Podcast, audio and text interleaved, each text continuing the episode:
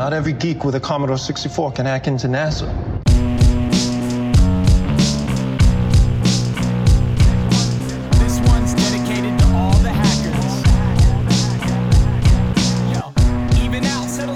Fala, fala meu povo, tudo bem com vocês? Meu nome é Igor Rincon e eu sou o seu host aqui do podcast Hackers Brasil. E hoje eu fiquei sabendo que vai ter muita história a ser contada aqui, hein? Como é que você tá, Rafa, beleza? Fala, fala Igor, Marina e o convidado. Hoje eu sou RFDS, só pra lembrar e entrar no clima de antigamente. Ixi, Rafa, é FDS, cara. Os caras estão começando a colocar nick aí, hein? E aí, Marina, co- como é que você tá? Bem, oi pessoal, bem-vindos a mais um, um episódio do nosso podcast, cheio de histórias, de tretas, de momentos de, de quentinho no coração. E devo dizer que agora eu genuinamente gosto do nome, então agora tá tudo bem, agora eu tô na paz. Pô, tinha esquecido dessa coisa do nome. Eu acho que o nome já, já tá. Já tem um apreço por ele. Show de bola. Estamos aqui com o aclamado, muito chamado aqui, nosso queridíssimo Júlio César Forte. Como é que você tá, cara? Oh, clap, clap, clap. Editor, bota em palmas. Ah, textos, muitas coisas. Editor, bota uma salva de palmas aí, vai, Júlio! Bota mesmo. E aí, galera, beleza? É, muito obrigado por- pelo convite e foi uma honra, na verdade, estar tá, participando aqui do podcast, especialmente depois de todo esse pessoal ilustre é, que participou. E tô aqui para contar algumas histórias, o que vocês quiserem saber sobre tanto a minha história com, com hacking, quanto as histórias que eu lembro desde o final dos anos 90 até hoje. Tô aqui para contar tudo. Massa, show de bola, cara.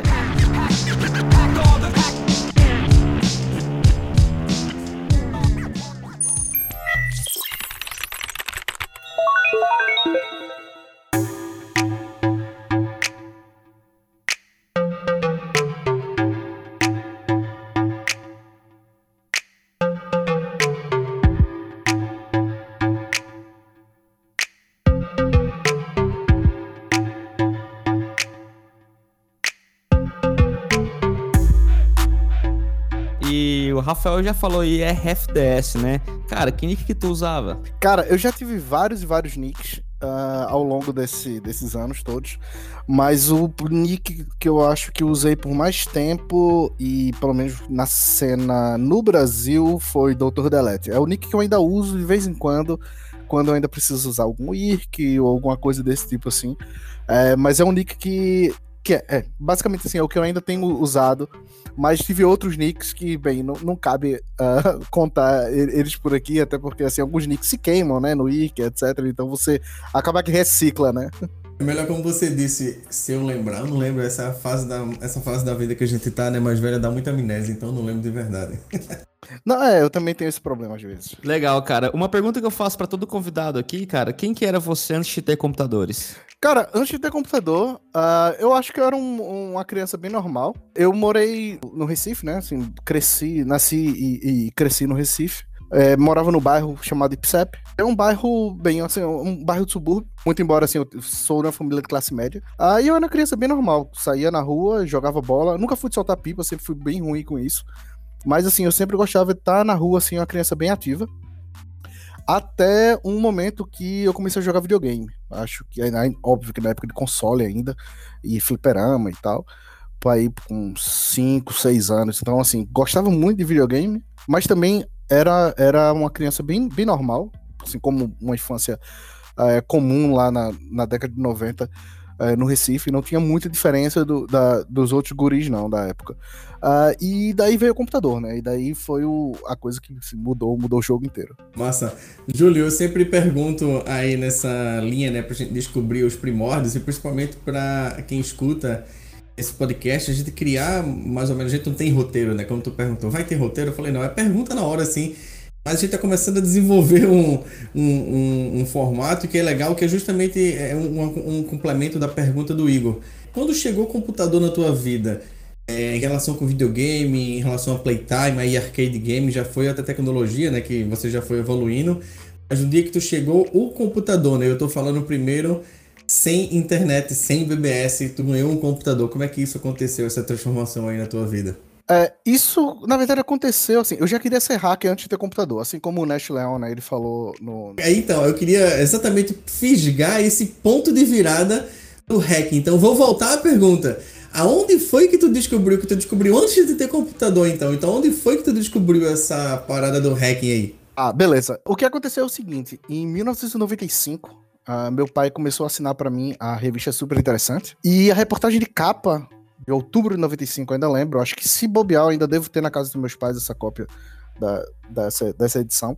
A reportagem de capa era sobre hackers. E contava bastante coisa, assim, o que eram hackers, assim, na verdade tinha uma, uma luz bem positiva sobre hacking em si, e contava, assim, tanto a história do hacking, ou pelo menos algumas partes, ah, e também tinha uma, uma mini, mini entrevista com alguns hackers, que eu não sei quem são, ah, essas pessoas, ah, daquela época. E 1995 foi um ano bem icônico, né, porque se você for ver, além dessa edição da Super Interessante, que foi, pelo menos aqui, me marcou, e que me trouxe pro, pro hacking, foi o ano da prisão do Kevin Mitnick, falar isso. foi o ano foi o ano do lançamento do filme Hackers, foi o ano do lançamento do filme A Rede e foi o ano da primeira invasão registrada de computador no Brasil, que por sinal, coincidentemente ou não, foi no Recife.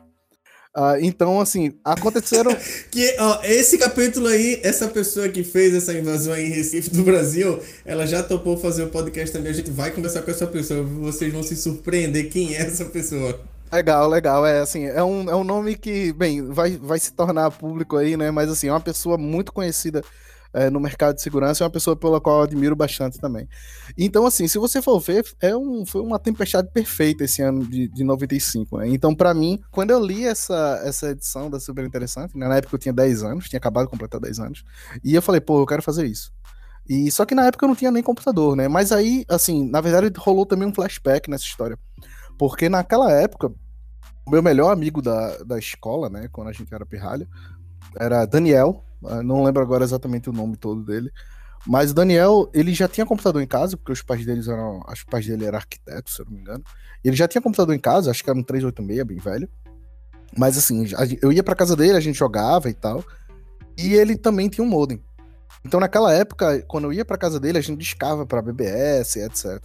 E eu acho que o meu primeiro contato com hacking, assim, mais prático, foi que, na época, eu acho que era BBS é lógica, se eu não me engano, acho que já, óbvio que já nem existe mais. Nem existe. Mas é, rolava um. um- é, o, o pai dele falou, né? Que, tipo, ah, eu tenho uma criança aqui em casa e tal, então eles já aplicaram tudo quanto é filtro e conteúdo adulto, etc, né? Porque, óbvio, não queriam uma criança de 10 anos vendo pornografia na internet. Aliás, na BBS, não era na internet, né? E por algum motivo, eu não sei o que, é que ele conseguiu fazer, mas ele conseguiu dar um bypass nisso. Então, assim, eu lembro muito bem, assim, de a gente vendo, tipo, umas, umas mulheres nuas e tal, em BBS, tipo, tudo pixelado e tal, mas, assim, ele conseguiu dar um bypass em- na restrição que tinha na, na, na BBS na época. E, assim, eu perdi contato total com esse cara. É, Eu sei que ele se tornou professor de, se eu não me engano, acho que é de estatística na, Universidade Federal de Pernambuco, mas eu não faço ideia se ele continua mexendo com informática ou se ele foi para a área de segurança ou não, mas pelo visto não, pelo visto ele virou professor universitário. É, então, assim, quando eu ia para casa dele também, a gente acessava a internet lá, quando, teve aquela virada né, de BBS para internet, a- também é lógica, que foi um dos primeiros provedores do Brasil. E ficava lá na casa dele, ah, vendo toda essa história. Daí veio essa revista, né? Como falei, então as coisas começaram a fazer sentido e se complementar. Mas ainda assim, eu só fui ganhar um computador um ano depois, praticamente, do que. ah, de- depois do lançamento da revista. Pornografia criando hackers desde os anos 90. Não, pois é, ba- banheira do Gugu, era. Meu irmão, anos 90 era, era, era hardcore. Hoje em dia isso não passa na, na- na televisão. né? E aí, só um, pra dar um flashback aí de um segundo do que tu falou é, é, atrás, né? 95, um ano mainstream pra caramba, de, falando de hacking, hacker, invasão. E aí, tão mainstream que você conheceu isso através de uma revista mainstream super interessante também, que rolava aí no, no Brasil. Não sei se existe hoje, revista principalmente. Enfim, super interessante. Mas assim, o cara que escreveu essa revista, parabéns aí, porque se ins- inspirou um dos maiores hackers do Brasil aí, empreendedor e um monte de outras coisas. Aí beleza, tu já ia entrar no assunto aí que tu é, é, conseguiu conectar na internet, tu nem tinha o computador, mas tu começou a ver esse, eu vou chamar, eu gosto de usar essa palavra, né, de subversão, né, de olhar o teu amigo ali bypassando, e aí rolou o pornozão ali, tu, putz, que massa, consegui, como é que ele conseguiu fazer isso? Então, conta a partir daí. É, é, tu não tinha computador nessa época ainda, não é? Não, não tinha computador. É, só fui ganhar computador acho que mais ou menos uns nove meses depois. Assim, algo como quase um ano depois. Entendi. E aí, nessa, nessa época de um ano, tu, claro, ficou encontrando com esse teu amigo e ficou absorvendo o máximo possível ali é, é, é, de informação e conectando. E é engraçado que tu já sabia que tinha algum tipo de conexão, BBS, que não sei se tu tinha essa, esse discernimento na época, né? Mas tu já tinha entendido essa coisa de conectar, ligar, discar o modem, já tinha experimentado isso. E aí chegou o computador. Qual foi o primeiro computador e como isso chegou pra você? É, então, o que aconteceu é o seguinte: minha mãe trabalhava para um banco, ah, um, desses bancos de estado, né? E o banco fechou, e daí, assim, em parte da indenização, parte do dinheiro da indenização, que na época o computador, o computador custava uma bala, né? É, olha que louco, isso é muito louco. Então, parte da indenização, a minha mãe comprou um computador para casa. É, mas assim, o, o computador era um computador bem, bem básico mesmo, assim. É, tinha um amigo do, da, da família que conhecia um pouco mais de informática e tal, então foi ele que basicamente conseguiu esse computador aí pra gente. Então, esse computador era um Pentium 100, acho que com 8 ou 16 MB de RAM, 1.2 GB de HD, que já era muito na época. Mas assim, não tinha mais nada, não tinha o que chamava de kit multimídia na época. é, e muito menos. Porra, é uma super máquina já, hein? Não, é- é, a máquina era boa, mas não tinha modem e não tinha kit multimídia. Então, no fim das contas, é uma grande calculadora, né? Mas assim, e, e não tinha, ou seja, não tinha CD-ROM, não tinha som e não tinha modem. Mas assim, tinha disquete, então dava pra copiar alguns jogos, assim, uns jogos piratas, né? Que a galera passava na- naquela época também na escola. E é basicamente isso. E daí, assim, é, como não tinha internet, então ficava assim. Não, não tinha um uso super, assim. Toda hora, né? Não tinha uma É, exato. ativa, né? Não, até porque a internet custava muito caro, né? Também, né? Era, aí você pegava um disquete com alguém, argiava, compactava, ia jogar um joguinho, jogava. Exato, era ARG, exatamente isso. Exauria todas as coisas do jogo ali, e aí depois você, putz, agora eu vou pegar outro, enfim, era, um, era o relacionamento com o computador era um pouco diferente. Não, exato, é exatamente isso aí que você falou. Então, assim, não tinha muito, muita coisa pra fazer, até porque, tipo, era, era isso mesmo, era trocar jogo é, com, um colega na escola e jogar durante a semana ou durante o final de semana. Salve o, o Ares aí, 100 real. Exato. Então, assim, essa coisa de hacking e tal ainda assim ficou na minha cabeça. Então, é algo que eu sabia que eu queria fazer assim que eu tivesse acesso à internet com um modem. E já tinha ouvido falar, por exemplo, na escola, conversava com a molecada mais nerd também, né? Então o pessoal sempre falava, tipo, tinha um que inclusive era ERCOP da. Apesar de ser guri, acho que ele tinha 12, 13 anos, ele era ERCOP global da Rede Brasil. Então, assim, já falava sobre Linux, etc., mas assim, era só pura curiosidade, não tinha é, isso ainda no meu computador, até porque, bem, eu não tinha CD-ROM, não tinha, não tinha nada, né? Não fazia parte da tua vida isso ainda, mas tu já começou a se ligar e já começou a conversar através dessas, dessas referências que tu teve aí, né? É, é, no colégio, no bairro mesmo ali que tu- onde você morava. Interessante. E aí, beleza. Vida que segue, é, é, tu aí ficou aquele interesse, aprendeu ali a operar, vou chamar assim, né? Computador do básico copiar, entendeu um monte de coisa. E aí, qual foi o próximo passo aí pra tu conectar na, na internet ou conectar na BBS ou adquirir um modem, né? Que era o sonho de todo mundo, era adquirir um modem naquela época. É, exato, assim. Então, quando foi no final do ano de 97, é, o meu pai comprou um modem. Só um parêntese, atenção ouvintes. Todas essas datas que o Júlio fala é extremamente certa, porque eu nunca vi um cara que lembra de tudo, toda data, todo mês. É uma- a gente chama ele da enciclopédia do hacking mundial, não é só brasileiro não. Ele sabe de tudo, todas as datas. É, eu tenho uma memória muito boa, assim, às vezes ela falha, mas. é, assim, ela falha muitas vezes quando eu quero que ela falhe, mas, mas, mas no geral eu tenho, eu tenho mesmo uma, uma memória bem boa. Então, assim, voltando, né? Em 97, no final de 97, meu pai comprou um, um modem pra gente. Então, assim, nesse meio termo já tinha comprado um kit multimídia e tal, e foi comprado um modem, assim como no filme Hackers, né? Que fala, ah, sua mãe comprou um modem pra você no Natal. É, foi basicamente a mesma coisa que aconteceu, assim, lá em casa. E daí a primeira coisa que eu fiz, assim, era ficar, tipo, no KD e no, tipo, Radix e esses buscadores é, brasileiros, né, procurando sobre o máximo que, que havia sobre, sobre hacking, né, tipo, sobre hackers. Isso já na internet mesmo, né? Você já tinha uma conta de internet, já na internet. É, exato, isso já, já Eu internet. sou, eu sou tipo uma geração um pouco, uma geração, nem uma geração, quase meia geração atrás da tua aí. Aí tinha BBS. Você não pegou essa época de BBS conectado na tua máquina. Tu já comprou o modem e já foi pra internet. Não na minha máquina, eu usei BBS na casa desse meu amigo, então acho que a gente... ele dava o bypass lá no, no pornô. Mas internet, uh, em casa. Interromper, interrompendo, uma coisa que eu sempre pergunto e eu esqueci é o inglês. Onde é que era teu nível de inglês? Como tu aprendeu? E assim, eu sempre pergunto isso para inspirar essa, essa turma que não fala inglês ainda, de entender como foi esse teu processo de, de, de aprendizado de inglês aí. Hoje tu, tu acho que é o cara que falou inglês muito mais que todo mundo da gente perfeito, assim, há muitos anos. Então, como começou essa coisa do inglês? Já foi na internet? Não, não, não. Inglês, na verdade, começou é, com os meus pais. Me colocaram no curso de inglês quando eu tinha 6 anos de idade. Então, eu fiz curso de inglês dos 6 aos 12. Então, bem, quando você é criança, você aprende, absorve aquilo tudo muito mais rápido, né? Então, por volta dos 12 anos de idade foi quando eu acabei o curso. E para mim, assim, eu achava que aquilo não, não servia de nada, né? Falei, porra, não, isso não serve de nada. Nunca que eu vou usar inglês na vida. Eu lembro de ter falado isso para minha mãe várias vezes. Mas assim, serviu e muito, e muito mesmo quando eu comecei a mexer com informática, né? Quando eu comecei a mexer, especialmente ler texto de hacking e tal. É, foi, foi essencial. Foi essencial para dar um, um edge bem, bem forte mesmo. Até porque na época tinha pouco acesso, né, a material de estudo em português, né? Quase não tinha nada. É, exato. E, e, voltando, né? Eu ficava lá no KD e tal, procurando sobre hacking, hackers e etc. Às vezes também ficava no, em, em, coisa gringa, né? No, Asta La, no Alta Vista, né? Não, Asta La Vista era coisa de Webs. No Alta Vista ou no é. Yahoo. É, Box SK.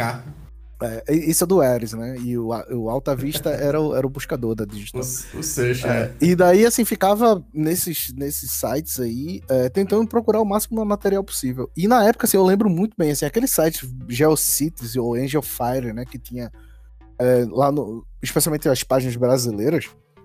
É, eram, eram horríveis, assim, tipo, assim, muito embora eu goste muito, assim, eu sou bem nostálgico com aquele design do GeoCities e tal, aqueles GIF animado, aquela coisa toda, mas o conteúdo das páginas hackers era muito ruim.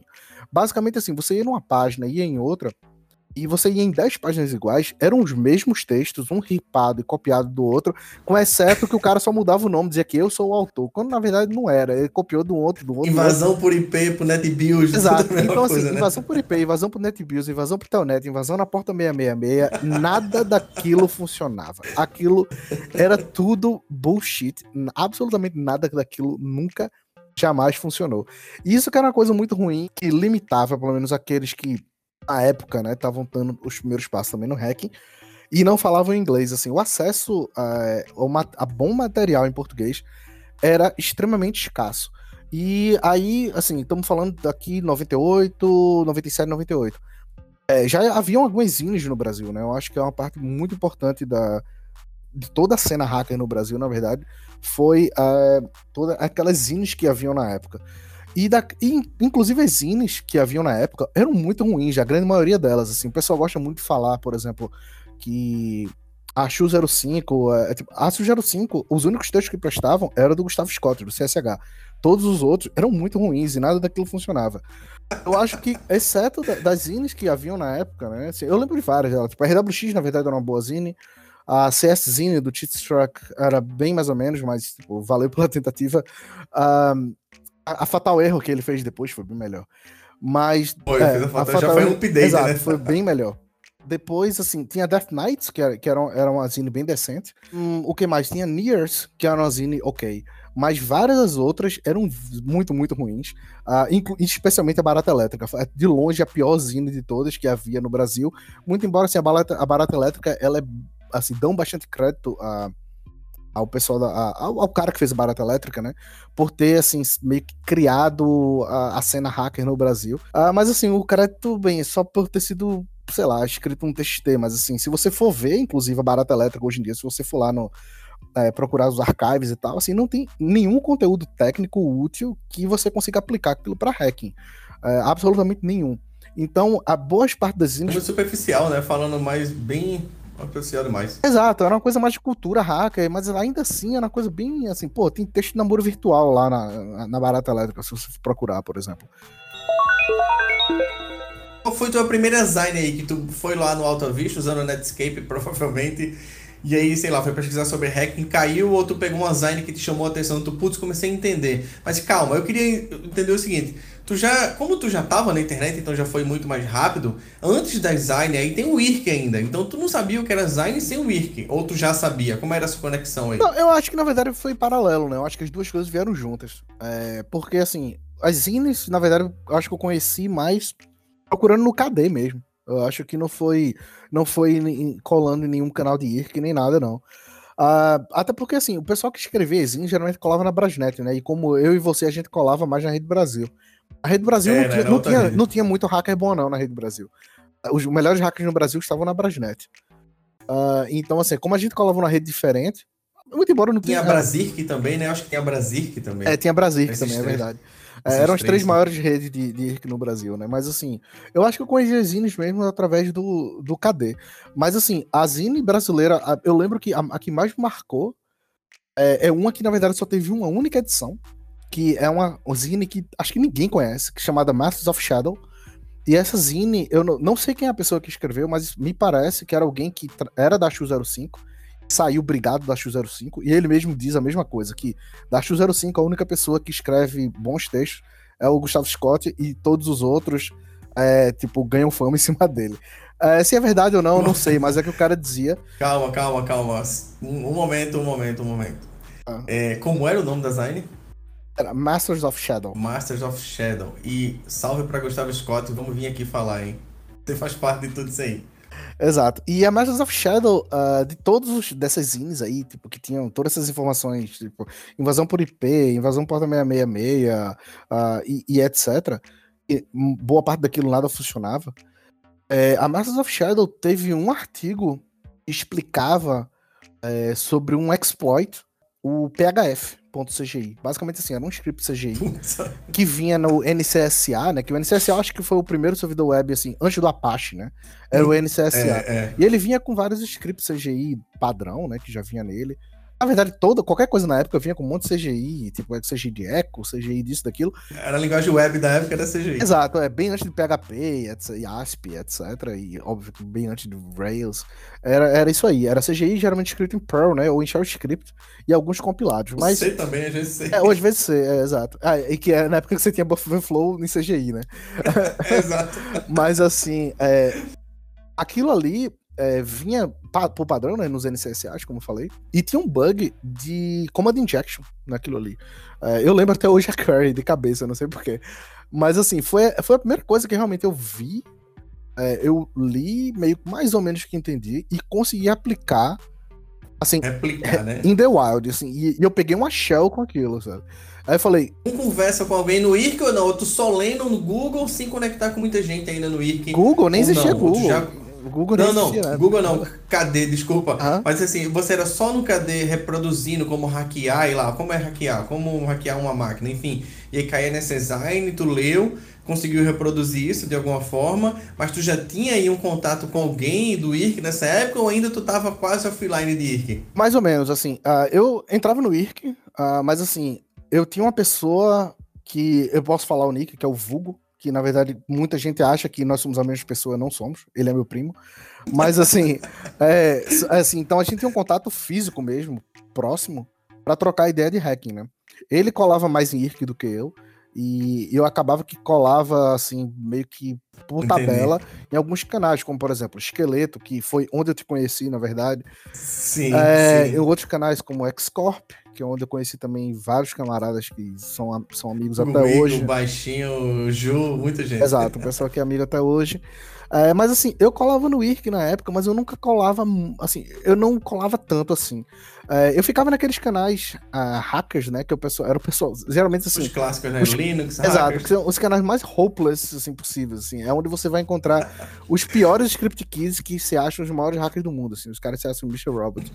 E ficava ali, ninguém sabia de nada, tinha um ou outro que sabia um pouco mais, mas assim, tinha uma arrogância enorme ali no meio. E assim, eu conheci poucas pessoas que se tornaram amigas, ou que pelo menos eram pessoas abertas a trocar conhecimento e tal nesses canais. Sim, E eu sim. lembro, assim, por eu ser muito novo na época, eu tinha acho que 12, 13 anos, o pessoal na Rede Brasil, eu lembro que o canal Hackers da Rede Brasil era o, o cara da Linux Security, né? O Renato Murilo Langona, o Bivis, que era o, o, o, o, o Caramba, lá. velho. Cadê Bives? Puta merda. Hoje eu nunca mais ouvi falar de Beavis e Renato Murilo Lagoras. Caralho. É, eu também, eu também não, agora. não lembro. Da... É, mas eu lembro da Linux Security, tá? Mas assim, já deve ter Alô, quase. Beavis, cadê você? quase 20 anos cadê aí. você? É, é, talvez seria bom trazer ele podcast pra explicar quando hackearam ele, né? Com o exploit do Kavik. É, e- Se ele aparecer por aí, tamo aí. Então, exato, mas assim, é, eu lembro que, assim, por eu ser muito novo, então, assim, ro- rolava muito, não só, assim, falta de experiência de, de vida mesmo, de saber vir falar com as pessoas, etc, mas também, assim, rolava muita hostilidade, né, do pessoal, falar, ah, sai daqui, pirralho e tal. Sim. E eu lembro muito bem, assim, de ter sido chamado de Hacker Power Ranger. Em, em um desses canais, assim. E eu marquei esse cara, e dois anos depois ele teve o troco, sabe? Então, assim. Ai, meu Deus, legal. Beleza, e aí tu tava lá dentro do IRC, massa. Aí tu começou já a ter essa noção de hacking, de hackear IRC, e aí a gente vai entrar agora dentro do IRC aí, né? Desse mundo de IRC.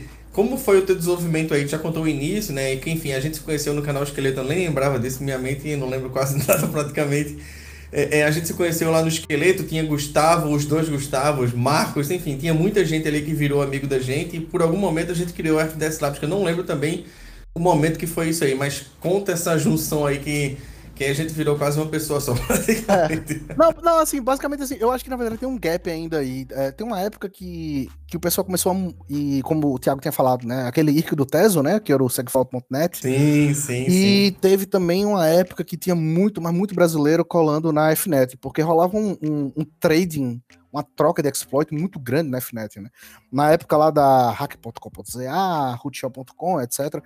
E, e os, Technotronic. é, exato, e assim, e, esse, e esses exploits privados, né, que rolavam, que eram os melhores, né, que rolava muito, muita troca de exploit, né, na FNET naquela época. Então rolou essa época, FNET, onde muita gente colava lá, especialmente muito brasileiro. Eu colei lá muito pouco, embora assim, eu conheci algumas pessoas, que inclusive alguns são amigos até hoje, mas eu lembro que o pessoal colava muito lá, né. E daí teve esse gap, e eu acho que foi aí também, teve uma época que a Rede Brasil acabou, né? Que era a rede que, que nós usávamos o tempo todo. Ah, a Rede Brasil acabou. Eu não lembro, se eu não me engano, acabou por causa de hacking, né? Eu acho que foi. Eles sofriam denial of service o tempo inteiro e tal. E... Acho que foi por conta de DDoS, exatamente, era muito complicado. É, exato. Acho que foi DDoS e, e rolou, acho que uns atritos internos no pessoal que era da rede também. Tem o. Renick, né? Rave, essa turma aí, não sei nem onde vocês estão, mas Rave, traço, e pacotava. gente. Exato, Alcaloid, Rave, os caras, é, os caras tinham umas botnet, velho. Não, É, mas assim, eu não sei se foram eles que fizeram isso, não, sabe? Mas assim, eu lembro que rolava, que rolou muito denial of service contra a rede. E ela acabou. E daí, assim, foi quando o pessoal migrou todo pra Brasnet, né? Assim, ro- rolou essa, essa migração. O pessoal, na verdade, acusa a Brasnet. Eu lembro que o pessoal da, da Rede Brasil acusava o pessoal da Brasnet. Dizia que era o pessoal da. Maurício, cara, venha falar essa história para nós, Maurício. É, Maurício, seria bom se ele esclarecesse algumas coisas aí, né? Porque o pessoal, é, o pessoal é, acusa, eu não sei se isso é verdade, mas acusavam, diziam que era o pessoal da Brasnet e tal, que, que fez isso pra poder juntar as duas redes. E depois rolou essa, essa junção é, aí das redes, né? Então foi quando a gente começou a colar mais é, na Brasnet. E assim, e na Brasnet foi quando eu conheci muita gente, na verdade. Eu acho que foi a época que eu conheci mais gente na, na- nessa questão de hacking. Até porque eu já tava também mais maduro, né? Assim, muito embora é, tinha passado todo esse tempo aí é, tentando aprender e tal. Mas assim, a gente já tá falando aí de 2002, 2003. Mas assim, tem um fast forward ainda. Voltando um pouco aí, então assim, quando passava aquele tempo todo naquele mar de textos que ou não faziam sentido por, pra mim, porque eu não entendia, ou eram textos mesmo ruins e repetidos e copiados e, e etc. E quando foi em 98, é, acho que foi na Defcon daquele ano, né? Teve o lançamento do Back Orifice. E aquilo ali, pra mim, foi um dos divisores de água, assim. Eu acho que é muito importante Claro, citar o Back claro. Orifice. O Back Orifice, assim, re- Claro, ali o, o poder veio pra nossa mão de verdade de controlar uma máquina. Exato, assim, o Back Orifice, assim, baixou a barra de, de, pra ser hacker em, assim, colocou lá pra baixo, assim, qualquer, qualquer um, qualquer criança com 12 anos de idade, como eu, podia simplesmente baixar um cliente do Back Orifice e sair, tipo, na época, assim, novamente, como eu falava muito bem inglês já, é, eu lembro que eu li o, o manual do Back Orifice todo. E por ter lido o manual do Back Orifice todo, eu sabia de umas manhas do Back Orifice, assim, o Back Orifice, por exemplo, tinha um scanner dentro, Operar melhor, né? Que muita gente não sabia, só fazer o básico, abrir CD-ROM e tal. Não, isso era o NetBuzz, né? Que abriu o CD-ROM, mas assim, o, com Back Então, eu Orifice. já tô confundindo. É, com Back Orifice, pô, eu fazia. é, pô, dava, dava pra fazer scanning com Back Orifice. Você colocava o range do seu provedor e, bot- e ele saía procurando por todas as máquinas com Back Orifice é, naquele range. E isso aí, pra mim, era fantástico. Tava infectado, né? Que tava infectado, exato, que dava um, um retorno, né, do, do, do BO. Que era a porta 31337 DP, né? Ainda lembro disso. É. Caramba, eu ia perguntar isso. Qual era a porta? É 337 DP. Era um TP ainda, era. É, e assim, e basicamente o que rolava era o seguinte: naquela época, é, telefonia era super caro e acesso à internet era mais caro ainda. Eu lembro que o meu provedor custava 30 reais por 30 horas de internet. 30 horas de internet, mesmo para alguém que só conectava no final de semana como eu, era muito pouco. Era, era muito, muito pouco. Então, é, era imperativo você ter muito acesso da UAP para poder ficar conectando na internet, né? E, e de preferência Sim. pegar é, de algum provedor, de alguma conta que era ilimitada, né? Então o back office para mim era, porra, assim, baixava muito. Eu tinha muita senha de, de provedor de internet no, em Recife. De todos os provedores, praticamente. Eu tinha vários, vários, vários. Através do back office. E nisso aí, assim, tinha um colega da escola. Ele é hoje programador na Fintech, no Brasil. Mas, é, assim, a gente trocava essas senhas no recreio, né? Na escola.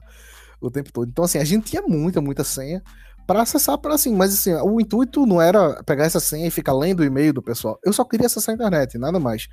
E, e óbvio, queria que minha conta telefônica não fosse astronômica, porque também na época custava uma bala, né? Um, um acesso à internet. Os 0800, famosos 0800 aí, que era luxo. É, isso né? ainda veio bem depois, né? Isso foi na época do de grátis e tal, mas isso, isso foi, foi bem depois, na verdade. Só que na época, assim, eu já conseguia fazer, tipo, por exemplo, algumas ligações de graça. Assim, não de graça, você ligava a cobrar pro provedor.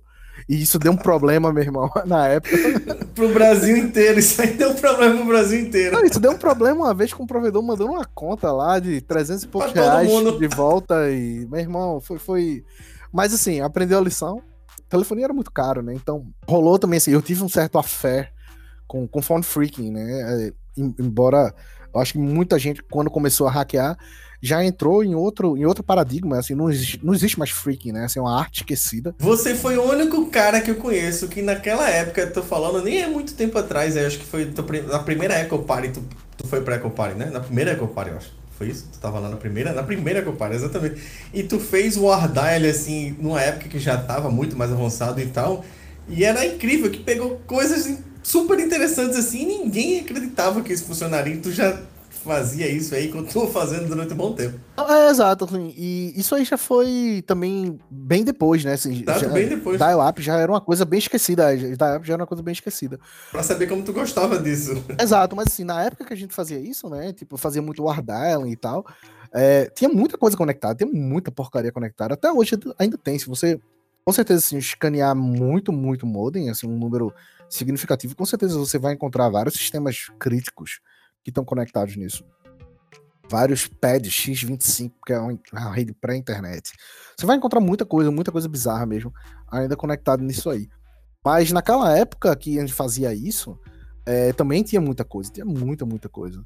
E especialmente assim, porque o intuito era, tipo, era baixar minha conta telefônica, ou saber como fazer ligação de graça, etc. E, novamente, aquelas INES, toda aquela coisa, ah, você raspa o cartão, ou põe uma base no cartão, ou grafite. Porra nenhuma. Nada daquilo jamais. Quebrava todos os cartões, quebrava todos os cartões sei lá, na água sanitária. É, aquilo era fake news antes da fake news ter esse nome, né? Mas assim. é, tinha algumas coisas que funcionavam. Necessidade é a- necessidade é a mãe da oportunidade, né, rapaz? Exato. E Marina, o que ele tá falando aqui de cartões é na época que, de, que poderia ligar de orelhão, né, os telefones públicos na rua, usando cartão. Tinha época pré-cartão, que era época de ficha. Também que rolava vários hackenzinhos. E depois passou a ficha, veio um cartão, e esse cartão saiu várias designs aí que você podia ligar infinito se você raspasse com grafite. Enfim, tinha várias, várias fake news que nunca funcionou. Lembro dessa- eu lembro da raspagem do grafite, eu, é, eu falei- eu até falei necessidade é, é mãe da oportunidade, porque eu não manjava da parte técnica, né? Só fui ter um computador muito depois, e, Entender. mas eu já, meu, eu, eu era ladri, eu era, né, ladra na, na- no meio das crianças. Então eu roubava muita fita, Malandra, malandra. roubava muito cartão. Ia direto na fonte do erro humano, já pegava as coisas que eu precisava ali no erro humano. Eu tenho um primo que ele que não, que não é o vulgo nesse caso, que ele estudava na escola técnica. Então, assim, ele estudava eletrônica na escola técnica. Então, ele tinha um certo background de eletrônica que ninguém tinha. Então, daí, ele me deu vários toques que realmente funcionavam. Por exemplo, tinha um resistor de 3K3, ainda lembro a especificação. Se você colocasse, você raspasse o fio telefone, colocasse lá, ele baixava a tensão do telefone na época. Quando você. é, na época do orelhão, né? De, de, de cartão, hertz, né? O tom. ele mandava um, um- um pulso pro orelhão pra dizer, olha, contabilizou um pulso aí pra você queimar um, um, um crédito aí do cartão. Daí ele meio que dissipava, né, esse, esse pulso. Acho que é isso, alguma coisa desse tipo assim. E daí você conseguia... Bem, o orelhão, assim, nunca recebia essa mensagem de que esse crédito vai, deve ser comido, né, eliminado. Então, é, isso funcionava, é, e tinham várias outras manhas, assim, que que realmente funcionavam, mas assim, não eram as coisas que você via na- nas indies, por exemplo. Tinha uma que. Eu- sei que funcionava no Nordeste. Era um, se eu não me engano, era um bug no firmware do orelhão que, que tinha na época da Telemar. Você ligava o número, você, assim, você tinha dava um toque só, e quando você escutasse o tu, você desligava, e depois tirava o, ele do gancho e colocava um telefone lá. Tinha que ser aquele Nokia que tinha um tom DTMF perfeito. Rolava isso, total. E você Sim. dava lá, des- é, descava e tal. E assim, uma coisa que, por exemplo, que eu nunca vi nenhuma daquelas zines, só via toda aquela coisa, ah, de box, blue box, black box, nada daquilo funcionava no Brasil, até porque o sistema, o sistema telefônico brasileiro já era bem mais avançado. Era Era bem mais era- avançado que era nos Estados. Unidos, por exemplo. No Brasil, a gente já tinha SS7, mas muito, muito antes, por nos Estados Unidos e em outros lugares. Por exemplo, era possível fazer Blue Box ainda no final dos anos 90, usando aquele The Little Operator. Tinha aqueles tranques lá do Japão, da Costa Rica, não sei o quê. Tipo, ainda lembro do número do Japão, 0008081. Ligava para aquele negócio lá. Lá você conseguia fazer Blue Box fora. No Brasil, eu, eu nunca vi isso acontecer, pelo, pelo menos assim. Não é na minha geração. Isso acontecia. O sistema brasileiro de tele- telefonia me parece que era muito mais assim, como chegou depois, né? Então já chegou mais moderno, né? É, nesse, nesse quesito. Então, assim, eu mexi um pouco com, com, com freaking, etc. É, mas, assim, não, eu não tenho um conhecimento super técnico, porque eu nunca tive background nenhum é, com, com eletrônica, mas é algo que eu gostava bastante, assim. Ah, tinha uma zine brasileira que era Free House, que era bem decente nessa, nessa questão de freaking. Freak É, era única Era. também, assim. E eram poucas pessoas que mexiam com freaking, assim. Tem, ainda tem alguns amigos daquela época que, que mexiam, e esse pessoal realmente manjava bastante desse assunto aí. Mas, assim, o resto que você via nas outras zines era geralmente besteira, sabe? Que não, que não funcionava, não.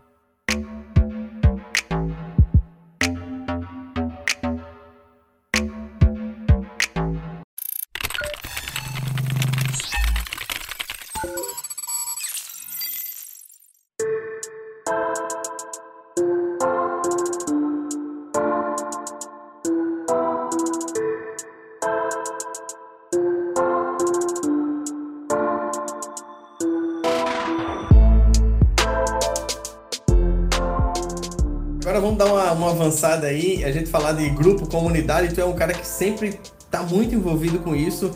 Queria que tu falasse um pouco dos grupos de hacking aí também, é, é, que a gente participou junto, enfim. Depois tu teve uma, uma, eu chamo de desconexão Brasil e conectou com o mundo lá fora, né? É, é, em relação a, a pessoas, teu network, e aí tu foi morar lá fora, fez mestrado, foi morar em Londres, enfim.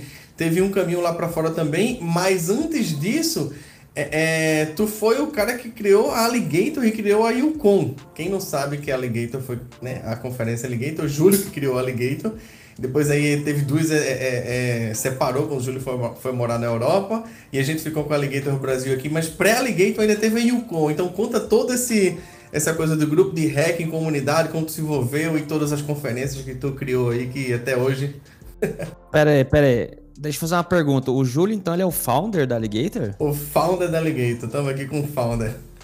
É, tem um founder aqui, e na verdade não sou eu, eu sozinho. É, tem o Frank, que na verdade o Frank é a pessoa mais importante dessa história toda. É, o Frank também já não mora no Brasil. É, Frank já não mora no Brasil, não. Mas você começou com a Yukon. Você começou com a Yukon. Exato, assim. é, mas assim, tem bastante. Calma, calma. Fala do, do IRC aí. Grupo de IRC primeiro e já, já a gente chega nessa parte aí. O Rafael, ele tá- eu consigo ver ele daqui, ele tá pulando na cadeira. Toda hora que ele vai estava. Peraí, mas conta isso aqui. Fa- tá, faz o seguinte, Júlio. Você parou ali em 2002 no seu IRC lá. Continua daí, vai. Sim, beleza. Então, naquela época, né, que tinha essa interação de alguma galera do Brasil com, com o pessoal fora. Só um stop aí, tô entrevistando meu filho. Tô entrevistando meu filho.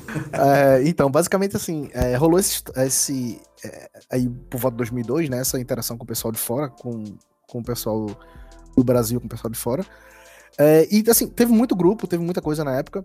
É, antes disso, na verdade, também houve uma grande popularização do hacking no Brasil, especialmente por causa do defacement. Uh, não quero entrar no mérito aqui se defacement é algo legal ou não, mas assim, houve muito e muito no Brasil. E eu acho que as pessoas e grupos responsáveis por popularizar o hacking no Brasil não é Zine, não é revista super interessante, é Blow Team e Inferno.br. São esses dois grupos que são os, os maiores responsáveis por popularizar hack no Brasil. Certeza. Eu digo isso porque. Eu acho que Blow Team, muito mais ainda antes do Inferno BR, Blow Team foi um negócio muito louco, assim, porque quando os caras começaram a aparecer e os targets que os caras começaram a fazer por um propósito, né? Tipo, eram. Foi aí que eu comecei a entender essa coisa de hacktivismo mais. Team foi foda. Era hacktivismo bem antes de hacktivismo existir como palavra, né? Inclusive. Então, assim, basicamente o, o que rolava era o seguinte: é, Defacement ficou muito popular no Brasil, mas muito, muito popular. Tiveram vários grupos, né? Silverlords, Anti-Security Hackers, Hackers Labs, BHS, porra, teve tantos, tantos, tantos grupos. É, eu participei de um deles, muitos, assim, isso ainda nos anos 90, final dos anos 90, é, mas eu saí muito rápido disso. Muito embora, assim, era divertido, não, não vou negar, e aprendi bastante também. Algumas das pessoas. Quem nunca fez um defacezinho naquela época? Duvido. é, exato, exato. É, todo mundo fez, inclusive muita gente que tá aí hoje na, na, na, cena também, e na indústria, que são pessoas conhecidas na indústria. Mas, assim, bem, não, não, não, vem, não vem aqui ao caso é, falar disso aqui. Mas, assim, é, Houve essa Rapaz, naquela época era só. Era, era uma merda que não era merda, entendeu? Fazia uma besteira que não era besteira. Hoje você não pode fazer isso. É, era uma pichação. Era equivalente a, tipo, sei lá, pegar um, uma lata de spray e pichar alguma coisa, sabe? Era o que a gente, pelo menos, a gente enxergava isso na época, né? E. Só que, óbvio que isso hoje em dia, na verdade, dá um problema bem, bem maior. Mas, assim, é, houve essa, essa, esse pico né, de, de defacement no Brasil, com todos esses grupos aí que eu falei. Mas assim, eu acho que o cara também, um cara que ninguém lembra dele, é um cara chamado Glober. Esse cara foi um cara que hackeou uma porrada de site do governo no Brasil. É, era um moleque de 15 anos, lá de BH, foi preso. Preso, preso não, né? Era menor de idade, foi detido. E ele depois meio que não fez um tutorial, mas ele meio que deu o toque pra galera de como esses hacks estavam acontecendo. E era um, um bug naquelas extensões front page que vinha no IIS, que era o Internet Information Service. HTS, né? Não, isso é bem antes. Isso aí. É, antes ainda? Isso é antes ainda. Esse da HTS, eu acho que era, era uns exploits da IA você tá falando. Mas, é, é, é. é, mas assim, isso da Front Page Extension basicamente você usava, você pegava o Front Page, o, o software, né, Front Page, para criar o website, etc. E você simplesmente botava lá conectar em servidor externo, você botava um servidor que tinha Front Page Extension e você conectava e você conseguia editar o site remotamente. Basicamente, o Front Page Extension, por padrão, ele não vinha com senha e não vinha com nenhum tipo de autenticação. Então você remotamente conseguia simplesmente alterar o site conectando com o seu front page no site. Era só isso. E esse cara hackeou uma porrada de site do governo, porrada de site do ministério, assim. E a coisa mais vergonhosa é que uma grande empresa de segurança do Brasil, do Rio de Janeiro, era responsável por fazer segurança de todos os sites do governo. E um moleque lá de 15 anos achou esse problema aí e saiu hackeando uma porrada de coisa. E, e foi aí que virou febre, né? Quando ele explicou aí como que esse, esse exploit extremamente simples funcionava. E daí veio uma porrada de exploits, especialmente para Windows, né? O pessoal da EA lançou muita coisa, o IS Hack, o Jill, uh, uma porrada de vários exploits que eram 100% confiáveis, funcionava out of the box, era só apontar para a máquina e dar um tiro e, e, era e você pegava shell. Teve também o Rainforest Puppy, né? O RFP lançou uma porrada de exploits para Windows na época, vários softwares padrões da Microsoft. Então, assim, tinha muito exploit na época. Não era, assim, não precisava nem de Zero Day naquela época. Assim, se você pegasse um exploit de seis meses atrás, iria funcionar. Porque é, porque. Tudo era zero day praticamente. Exato, assim, porque não, não existia é, essa coisa de auto-update, essa conscientização toda com segurança era bem menor, né? Então, assim, não existia é, essa mesma urgência, né, de patear a coisa. E outra coisa também é que na época, qualquer administrador do sistema de de uma empresa, ele tinha também muito mais para lidar, né? Na época o cara tinha no parque dele tinha Windows, tinha AIX, IRIX, Ultrix, HPUX, Linux, Solaris, BSD. O cara tinha uma porrada de coisa para lidar. Tudo. Hoje em dia é tudo Linux e Windows, assim, é muito mais fácil, assim, entre aspas, Ele tem né? que montar, administrar e deixar seguro. É, era muito mais um- complicado. Então, tipo, pra quem era hacker na época, era muito fácil hackear qualquer coisa, assim. Bastava baix- baixar um exploit ah, da hack.com.ca ou, ou trocar com alguém no IRC, um exploit, sei lá, de seis meses atrás, e meter o ferro pra cima, você ia ganhar shell. Não, não, não tinha isso. E ainda também tinha um rootkit que funcionava muito bem, né? Tipo, Socket, por exemplo, que era maravilhoso. Aquilo funcionava super bem Salve Então- Devorak, né? tá ruim hoje. É, que o Socket funcionava super bem. E tanto. Então, assim, havia muita ferramenta, né? Tanto para ganhar um acesso inicial quanto para manter a persistência. E eram coisas que funcionavam, assim, maravilhosamente. Então era muito mais fácil para um atacante do que para alguém que defendia, sabe? Então, dando, um- dando um fast forward aí, toda essa história de Exato. Aí voltando lá pros grupos, aí tá, falou dos hacking, beleza, mas pros grupos ali que, de comunidade que tu se envolveu. É, então assim, é, eu ficava no IRC, né, né, nessa época aí, por volta aí, começo de 2000 e pouco, conheci bastante gente, te conheci, por exemplo. Na verdade, assim, pra quem não sabe, a história entre eu e Rafael é uma coisa até, até bem mais estranha e esdrúxula do que isso. A gente se conheceu em 98, eu acho, no canal Esqueleto, né? Ele tinha um outro nick, não era FDS, não- mas não vou falar aqui. Ah, Qual será meu nick? Que será que alguém vai dizer quando chegar aqui? Os próximos, deixa pros próximos falarem. Se me der duas cervejas aí, eu falo. É, então, é, Rafael tinha um outro nick. E, assim, depois de bastante tempo, é, a gente é, se conheceu pessoalmente numa feira de informática na Info Nordeste, em Recife. É, a gente se conheceu através de um amigo em comum que falou: Ah, eu conheço o RFDS e tal, não sei o que, o cara tá vindo aqui. Quando eu vejo, é um cara, tipo, eu falo, pô, RFDS, pô, e aí, Rafael, beleza? Aí falou, ah, eu RFDS, pô, como assim? Tipo, a gente estudava na mesma sala na escola há um ano e eu não sabia que ele era hacker e ele desconfiava que eu era. Então é uma história mais ou menos assim, que ele nunca chegou pra falar, ah, não, eu sou RFDS, tal, no recreio da escola, nada. stealth, nunca. stealth mode, né? Stealth mode total, assim, por, por um bom tempo. A gente estudava na mesma sala de aula, pô. Aquele meme do Homem-Aranha apontando pro Homem-Aranha, né? É, essa- é engraçado isso, como a gente tava na mesma sala, a gente se conhecia da internet já há anos.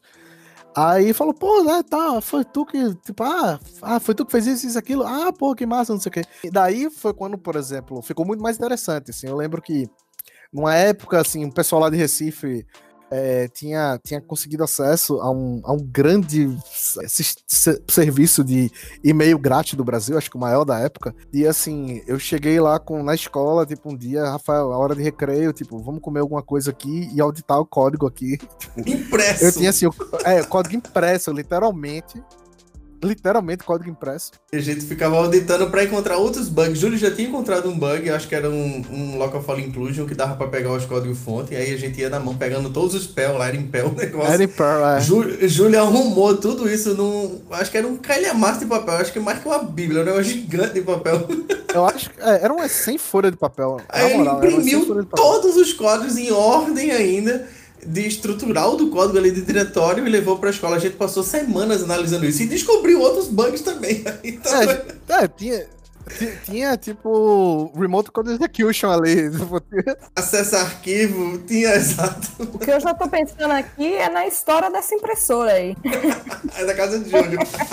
E, e nessa época assim era massa, porque tipo, daí assim que eu descobri que, pô, a gente estudava junto é, e tal, daí, por exemplo, Engraçado que também na mesma escola tinha Marcos e tinha os dois Gustavos também. é, é, que gostavam de hack e em algum momento um pouco mais na frente todo mundo se envolveu, né? Se juntou. é, exato, e tá todo mundo fazendo, tra- traba- ganhando a vida com isso, né? Exatamente, trabalhando no mesmo, no mesmo âmbito de segurança. Então, assim, tinha, tinha uma, uma galerinha hacker lá na escola que manteve, né? Que se manteve nessa área aí. Mas, assim, eu lembro que na época da escola também, uma coisa que era massa, que, tipo. Bem, o colégio já fechou, o colégio atual, o saudoso colégio atual. A gente pode falar, talvez agora um pouco mais abertamente, já que não tem ninguém pra processar, porque, bem, a escola fechou. A reprografia da escola, que era onde os professores mandavam por Fala e-mail. devagar, que essa história merece. os professores mandavam as provas por e-mail, né? É, pra, pra reprografia, pra Xerox, né? Da, da, da escola. Só que, pô, assim, naquela época eles tinham um webmail. E, pô, tipo, senha fraca, password spray, brute force. E a gente basicamente assim pegou todos, assim, vários professores nossos. Pegou A assim. gente fez um script em Perl que conectava cada minuto no servidor de e-mail, autenticava, RETR, 1, 2, 3, vê se tinha e-mail e baixava os e-mails, todos os e-mails. Então, toda escola que mandava a prova para lá, qualquer professor que mandava a prova, que era a prova final para ele xerox, tirar xerox e ir para a sala de aula, a gente tinha essas provas. Exato, e a gente já tinha as provas, assim, antes das provas do, do, do, do colégio acontecerem, assim. Isso foi, um- foi um hack massa, assim, da, da, da escola naquela época. Não, mas o colégio já fechou, né? Pode falar. cara. Muito bom. Não, isso aí é isso aí é incrível, claro. E outra, é, é- e é- e é muito engraçado assim que eu lembro que isso não vazou pra ninguém, a gente não falou pra ninguém exatamente isso, pra ninguém assim. É, isso tá sendo É, falado publicamente agora. vez, eu acho, é, em 20 anos depois. A gente já sabia a responsabilidade que tinha daquilo ali. Imagina, se eu der uma prova pra um amigo, imagina a merda que daria no colégio do que estava acontecendo. E fora o business mesmo do negócio, esse é muito, muito problema. Então a gente meio que eu estudava a prova só pra tirar 7 e 8 e a gente nunca tirou 10, 10, 10. Então a gente sabia exatamente ali como chegar no balance ali pra não dar merda. É, você se esforçava o suficiente pra passar, mas também assim, você não passava como melhor aluno, até porque quando chegar no vestibular mesmo, tipo, aqueles 10, 10, 10 seu, não vai se refletir no vestibular. né? Então, Exato. Então é alguém a foi- desconfiar alguma coisa. né? A gente nunca foi estudioso, né? Oh, meu Deus, eu mesmo. Beleza, continua. Aí a gente se conheceu aí, aí tu conheceu já e juntou mais Gustavo com todo mundo e aí ia dar uma avançada. É, exato. Daí, assim, tinha, tinha o pessoal que ficava no canal digital, né? Lá que, com o Romero, os meninos lá, o pessoal de Recife que colava no canal. Esse, isso, Alvin Romero, o maior empreendedor de todos os tempos. Romero já empreendia desde aquela época. É, Romero nunca trabalhou pra ninguém, ele sempre teve a empresa dele, né? Desde o começo. É, mas assim, o que rolou é que naquela época a gente colava nesse canal, que era um canal assim, que era uma onda, porque tinha um monte de hacker que colava no canal e um monte de gente normal. Então, assim, no final de Eram os semana. amigos, né, do colégio, É. chamava, então. Exato, amigo do colégio, amigo do bairro, amigo do prédio. Então, assim, no final de semana a gente tava no prédio de alguém, tipo, bebendo, fazendo alguma festa e tal, assim, tendo, sendo adolescente, normal. E à noite a gente voltava pra casa e ia hackear, sabe? Pelo menos os hackers que, que, que colavam lá no, no, no- na- nessas festinhas também, né? E que era o pessoal da galera que ficava no canal. E, e nessa época aí eu acho que foi a época que eu comecei a colar um pouco mais com, com o pessoal gringo, né? Com, com, com alguns hackers gringos também. É, e, e eu acho que foi mais ou menos, foi daí, na verdade, foi dessa galera que o- surgiu o RFDS Labs, né? Que foi. Aliás, RFDS, bem o nome já, já diz tudo, quem foi o cara que começou isso aí.